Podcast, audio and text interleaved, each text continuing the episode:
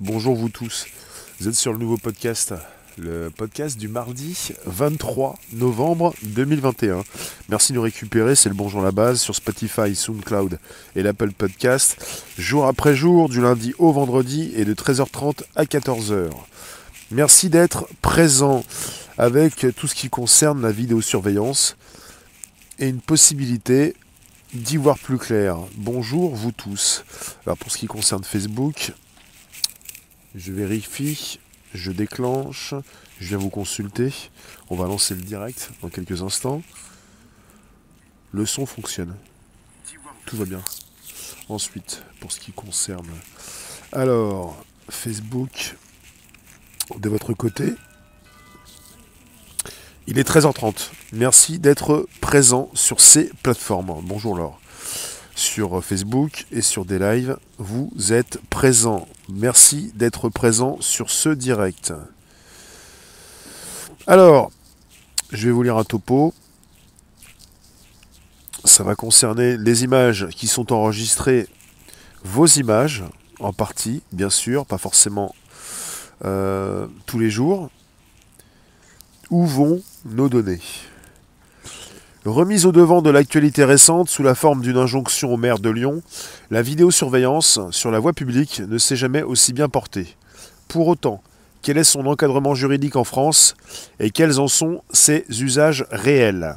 Juridiquement, la possibilité d'installer des caméras de surveillance sur la voie publique, qu'il s'agisse de rues ou de routes, voire autoroutes, ou dans les lieux publics, transports en commun, bâtiments administratifs, etc., relève de la compétence des autorités publiques. La décision peut donc être prise par un maire, le président d'une communauté de communes, le directeur d'une prison ou le responsable d'un service de transport par exemple. Si la caméra filme la rue, l'installation du système est subordonnée à une autorisation du préfet, valable 5 ans, et nécessite un avis de la commission départementale de vidéoprotection présidé par un magistrat. En cas d'urgence, lié par exemple à un projet terroriste, cet avis peut être repoussé temporairement. La mise en place de la vidéosurveillance doit répondre de finalités prévues par la loi. Celles-ci sont néanmoins, comme souvent en la matière, rédigées de manière particulièrement large. Protection des bâtiments et installations publiques, prévention des atteintes à la sécurité, etc. Depuis 2011, les acteurs privés, comme les commerçants, peuvent également mettre en place de telles caméras aux abords immédiats de leur établissement, après autorisation du maire. Dans tous les cas, une limite importante se trouve dans l'interdiction formelle de filmer, même accidentellement, des lieux d'habitation. Les caméras doivent être orientées de telle manière à ne pas viser de maisons ou d'immeubles, ou, à défaut, équipées donc de systèmes de floutage des façades. La loi informatique et liberté également d'application pour ces dispositifs lorsqu'ils permettent la collecte et l'enregistrement de données identifiantes, c'est-à-dire permettant de reconnaître des individus dans la rue ou dans les commerces, impose également un processus particulier, nécessitant parfois l'autorisation de la CNIL. Les établissements privés, ouverts au public, bars, restaurants, etc., peuvent également mettre en place ces dispositifs à l'intérieur de leurs locaux, mais selon des modalités plus rigoureuses. Enfin, en dehors de ces règles, et même si ce n'est pas prévu par la loi, la Cour de cassation autorise la mise en place de vidéosurveillance spéciale et ponctuelle pour les besoins d'une enquête judiciaire. Ces systèmes classiques de vidéosurveillance par caméra installée se doublent aujourd'hui de nouveaux dispositifs qui ne répondent pas de cet encadrement juridique classique. Il s'agit d'une part de l'usage des drones et d'autre part des caméras individuelles utilisées par les forces de l'ordre.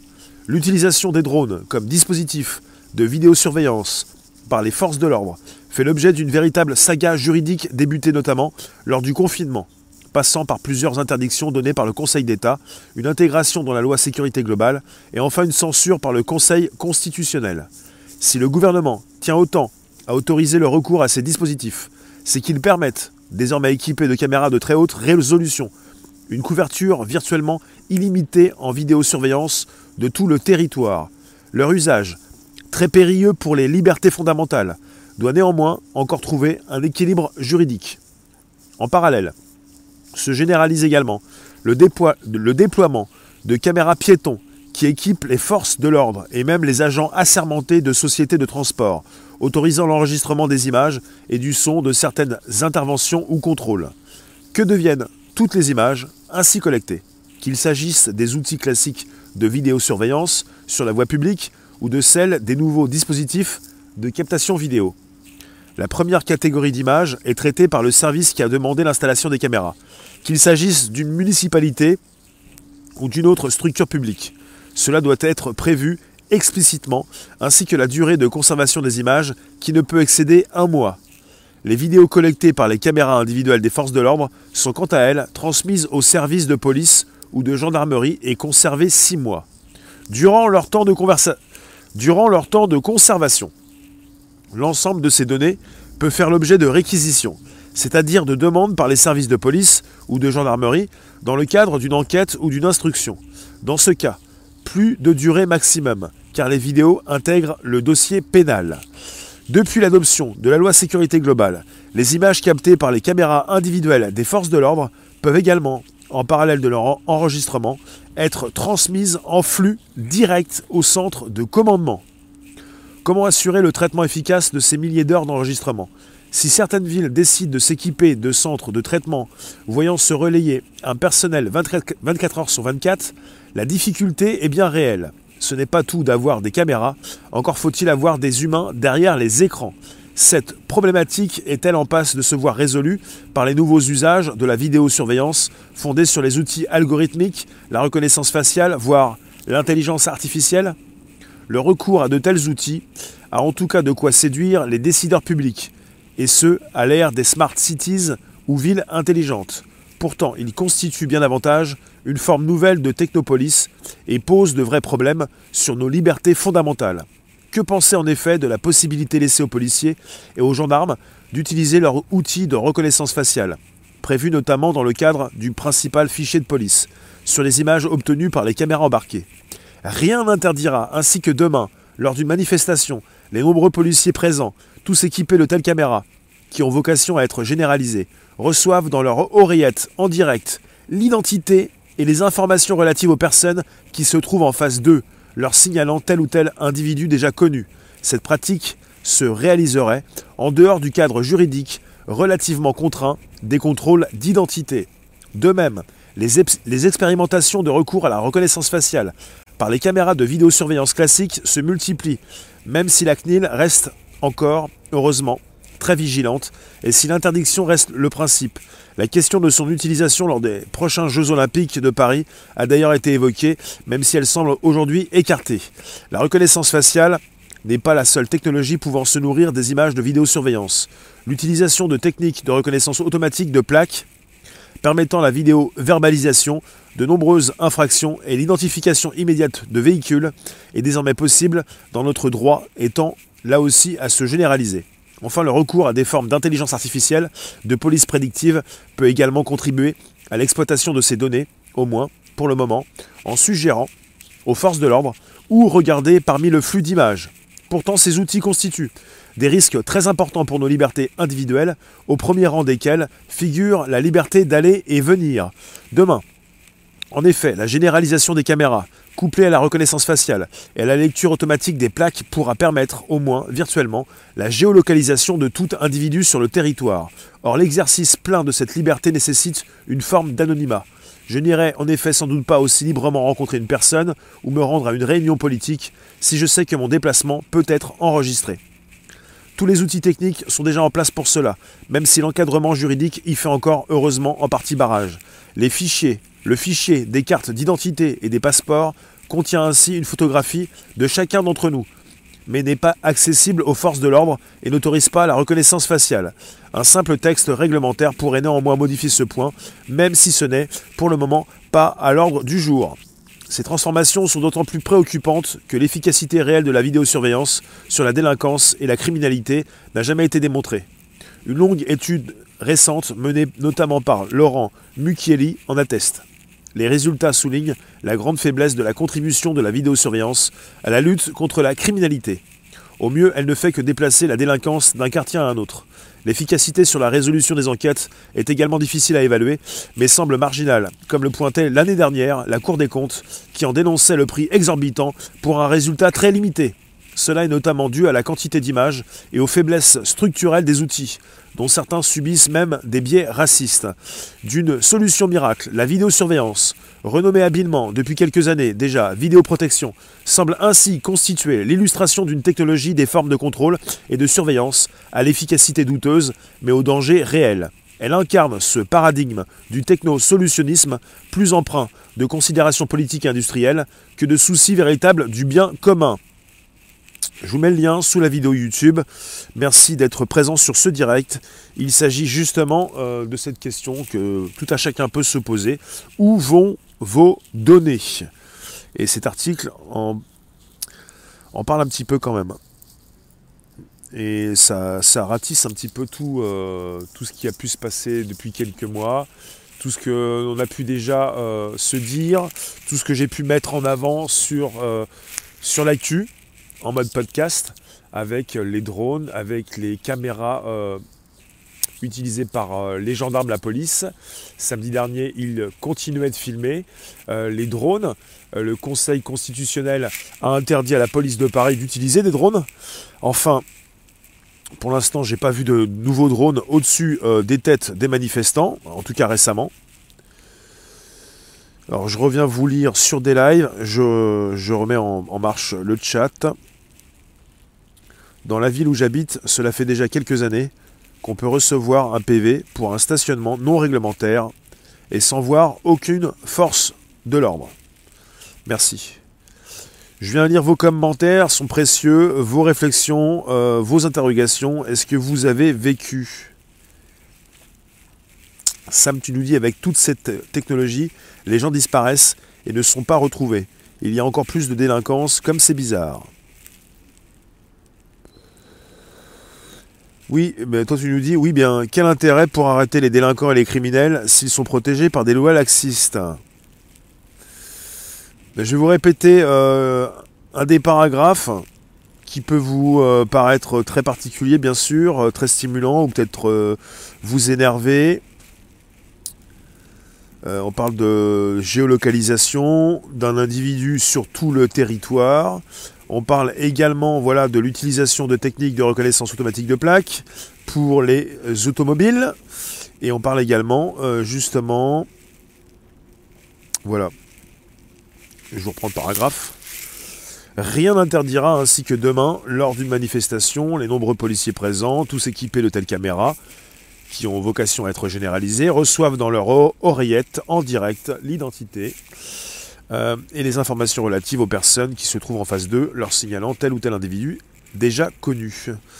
En fait, vous avez déjà cette euh, pratique euh, en Chine. Vous avez en Chine des policiers qui sont dotés de, lunettes avec une réalité augmentée, ce qui leur permet d'afficher devant leurs yeux le profil des personnes qu'ils ont en accès direct. Vous avez donc euh, des lunettes reliées à un disque dur dans leur poche, euh, une, liaison avec euh, le réseau et puis la possibilité d'afficher sur devant leurs yeux un résultat. Donc ils ont en temps réel cet affichage.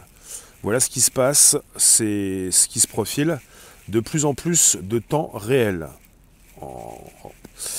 Jonathan, tu nous dis Facebook 4 amendes, non-port du masque à Toulon par vidéosurveillance en août et en septembre. T'as reçu 4 amendes par vidéosurveillance pour non-port du masque. D'accord. Merci ta proposition, euh, ton témoignage, euh, Jonathan. Voilà ce qui se passe. Euh, vous avez déjà des taxis, comme Gilles qui m'en a parlé, en, ce qui concerne justement, même, même, aussi Alain, les amendes que les taxis peuvent recevoir en rapport avec parfois justement leur métier, leur stationnement très court aussi. Et puis euh, cet argent qu'on vient leur demander euh, à leur domicile. On sait où vous habitez, on sait comment vous taxer, on sait comment récupérer de l'argent sur votre compte bancaire. Euh, voilà. Après, peut-être que vous pouvez vous retourner pour peut-être dire que ce n'était pas vous, quoique. Ça me paraît compliqué, peut-être à voir. Toi, tu nous dis c'est vraiment un monde très spécial qu'on nous propose. Euh, Loclo, tu nous dis, les lunettes, toi tu réponds à ce que j'ai dit, je pense. Elles ont la Wi-Fi, elles peuvent faire des balayages style Bluetooth. J'en sais rien. Je sais pas.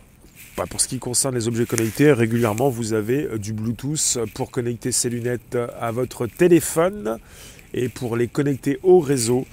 Et qu'on est de plus en plus dans du temps réel, c'est-à-dire on va pouvoir savoir de plus en plus qui vous êtes rapidement avec euh, de, nouveaux types de caméras.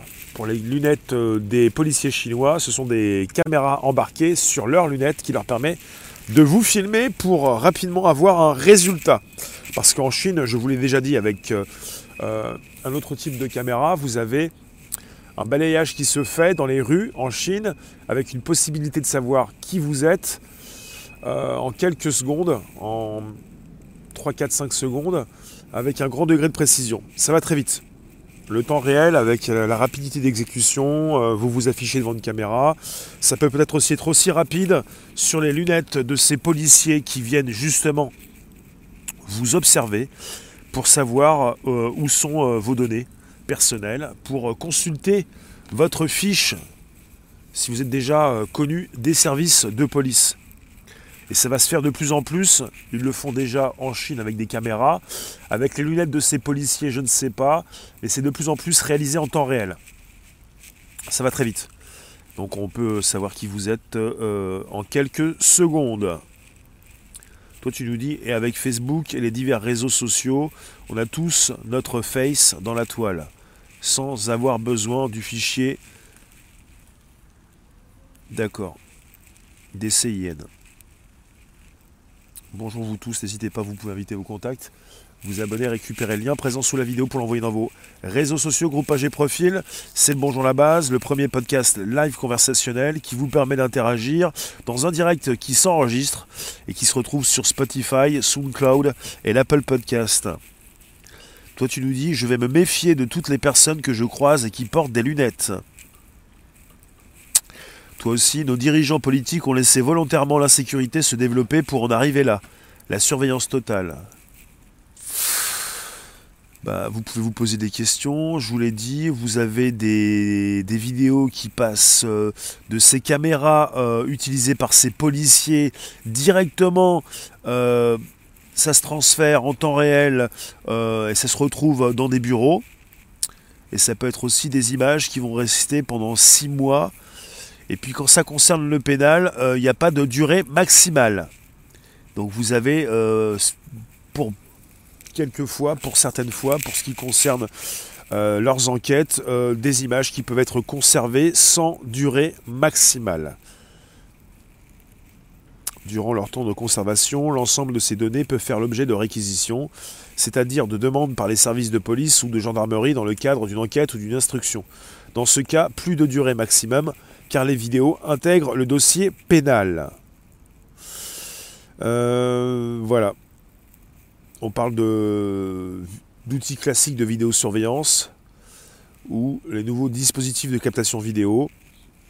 La première catégorie d'images est traitée par le service qui a demandé l'installation des caméras, qu'il s'agisse d'une municipalité ou d'une autre structure publique. Cela doit être prévu explicitement, ainsi que la durée de conservation des images qui ne peut excéder un mois. Donc vous avez euh, cette idée en quelque sorte de conservation euh, des données. C'est pas parce qu'on nous dit que ça peut être conservé un mois, six mois ou sans durée maximale que c'est le cas dans les faits et en réalité. Qui va pouvoir surveiller ce qui se fait?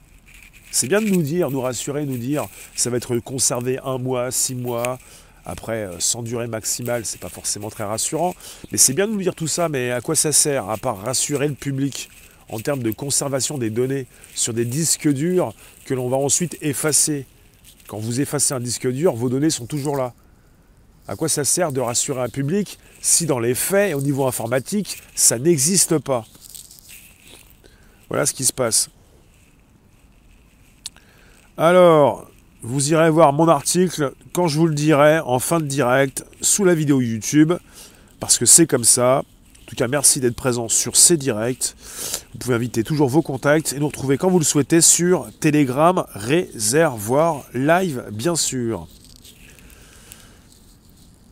Vous pouvez mettre vos liens sur Telegram. Bien sûr. Vous pouvez rajouter de la news sur le chat qui est prévu à cet effet. C'est bien de nous rassurer, c'est bien de se poser des questions, mais quelque part, euh, quand on efface quelque chose, euh, je trouve ça très particulier. On n'a jamais euh, le détail sur les, les serveurs, les disques durs utilisés, ce qu'on en fait après. C'est bien de nous dire que ça s'efface au bout d'un mois, mais ça s'efface comment? Qui efface? Parce que vous pouvez effacer une fois, réenregistrer par-dessus, effacer de nouveau les données, les supprimer, réenregistrer par-dessus, mais vous pouvez également récupérer toutes les couches. Il faut effacer au moins 7 fois. Il y en a beaucoup qui brûlent ou qui cassent leur disque dur pour pas qu'on puisse récupérer leurs données. Il y en a même qui continuent, euh, qui continuaient il y a quelques temps, de, qui continuent encore, de laisser leur ordinateur, euh, vieux ordinateur à l'extérieur, parce qu'ils ne veulent plus l'utiliser, avec un disque dur à l'intérieur qui n'a pas été effacé, même, s'il est effacé de toute façon, euh, pour tous ceux qui ne comprennent pas ce qui se passe. Je trouve ça très particulier de dire qu'on efface les données au bout de quelques mois, alors que les données euh, sont très mal effacées euh, et qu'il faut régulièrement refaire un, format. Enfin, je suis un peu pris. C'est comme tous les jours. Merci. La réponse est dans la question. Qui peut me garantir que le photomaton de mon, de mon Monop n'est pas relié à un serveur stockant des données de reconnaissance faciale? Je vais avoir l'impression qu'un CRS se cache derrière la vitre. Il ne s'agit pas d'avoir peur de la police, il s'agit de comprendre un petit peu ce qui se passe, quels sont les, euh, temps de conservation, et puis après, comme c'est numérique, hein, on n'est pas avec euh, des feuilles, euh, un compte rendu sur papier que l'on peut brûler, on est avec des disques durs que l'on efface. C'est très particulier cette histoire. Parce que finalement, euh, au bout de quelques années, euh, certains vont comprendre bientôt peut-être, si jamais il y a un scandale, qu'on peut tout récupérer depuis euh, plusieurs mois, même si ces données ont été effacées. On ne nous parle jamais de la solution d'effaçage, mais bon. Lolita, tu nous dis, si cela permet de dissuader les agressions ou de retrouver les criminels, sur ce point ça me va. Ouais. 67 millions de dossiers contenant toutes nos données et photos, c'est à la portée du système relativement abordable pour des états de, nos jours. Oui. Mais euh, tous les sujets ne sont pas forcément abordés et quand il est question de rassurer la population, on peut toujours proposer des, solutions pour effacer, mais euh, c'est même pas après ce qui se passe sur... Euh, on n'a pas la main. Façon, on n'aura jamais la main. Et de toute façon, vous avez des caméras qui sont installées dans nos rues. Vous avez des policiers qui détiennent des caméras, qui les utilisent régulièrement dans les manifestations. Vous avez des drones qui sont utilisés. Pour Paris, ils sont interdits désormais par la police de Paris, notamment pour les manifestations, à voir s'ils sont toujours présents. Depuis leur euh, interdiction par le Conseil constitutionnel, je n'ai plus vu de drones au-dessus de nos têtes parce que ça peut concerner les manifestations comme les personnes qui habitent dans ces euh, villes. C'est important de comprendre qu'on est tous ciblés par ces caméras, qu'il ne s'agit pas de manifester pour être filmé, qu'il s'agit simplement de sortir pour être capté par un œilleton. Voilà ce qui se passe. Je viens vous consulter, n'hésitez pas, vous pouvez positionner vos commentaires. David, tu, tu nous dis, j'ai déjà récupéré des données sur une carte mémoire. Effacer, ça marche. J'ai pu récupérer des photos et des vidéos. Oui, il faut effacer un minimum de 7 fois, euh, et encore, ça dépend comment vous effacez. Euh, vous pouvez effacer au moins une fois, deux fois, trois fois, c'est déjà pas mal. Après, ça dépend de, quelles données, de quel support, de, quelle réinstallation, enfin, de quel disque dur. Euh, est-ce que ça concerne un PC ou un téléphone? Plein de questions se posent. il est évident que, en rapport avec ces nouveaux supports, vous pouvez vous poser de nouvelles questions avec ce que ces disques durs peuvent garder. Ceux qui pensent que les caméras sont mises pour assurer leur sécurité n'ont rien compris. Merci des lives. Je lisais un commentaire sur Facebook. Tu crois que c'est le Conseil d'État qui a interdit les drones et non le Conseil constitutionnel? Merci Luc pour la précision. Je crois que je me suis trompé peut-être à vérifier. Est-ce que j'ai lu un article qui se trompait ou je me suis trompé moi-même? Pour mélanger les deux. En fait, l'article parle d'une censure par le Conseil constitutionnel. Donc j'ai lu l'article. Si c'est le Conseil d'État, euh, à vérifier. Donc euh, je suis prêt à te croire, Luc, parce que finalement, euh, tu es assez factuel en général. Donc où vont vos données? Je vous le répète, juridiquement, la possibilité d'installer des caméras de surveillance sur la voie publique relève de la compétence des autorités publiques. La décision peut donc être prise par un maire, le président d'une communauté de communes, le directeur d'une prison ou le responsable d'un service de transport par exemple. Et je vous le reprécise, si la caméra filme la rue, l'installation du système est subordonnée à une, autorisation, du préfet, qui est valable 5 ans et nécessite un avis de la commission départementale de vidéoprotection, présidée par un magistrat. En cas d'urgence liée par exemple à un projet terroriste, cet avis peut être repoussé temporairement. Finalement, vous êtes là présent sur un direct. Euh, quand ces données concernent la municipalité, quand ces caméras que vous croisez régulièrement, euh, vous les avez oubliées, vous ne vous posez plus de questions et votre image s'enregistre régulièrement. Vous pensiez peut-être que ces caméras filmaient simplement. Elles enregistrent pour certaines d'entre elles, elles enregistrent votre image. Et quand ça concerne justement ces caméras que vous avez oubliées, qui se mettent à jour régulièrement, qui sont euh, modifiées, qui sont remplacées également, vous ne vous posez plus de questions.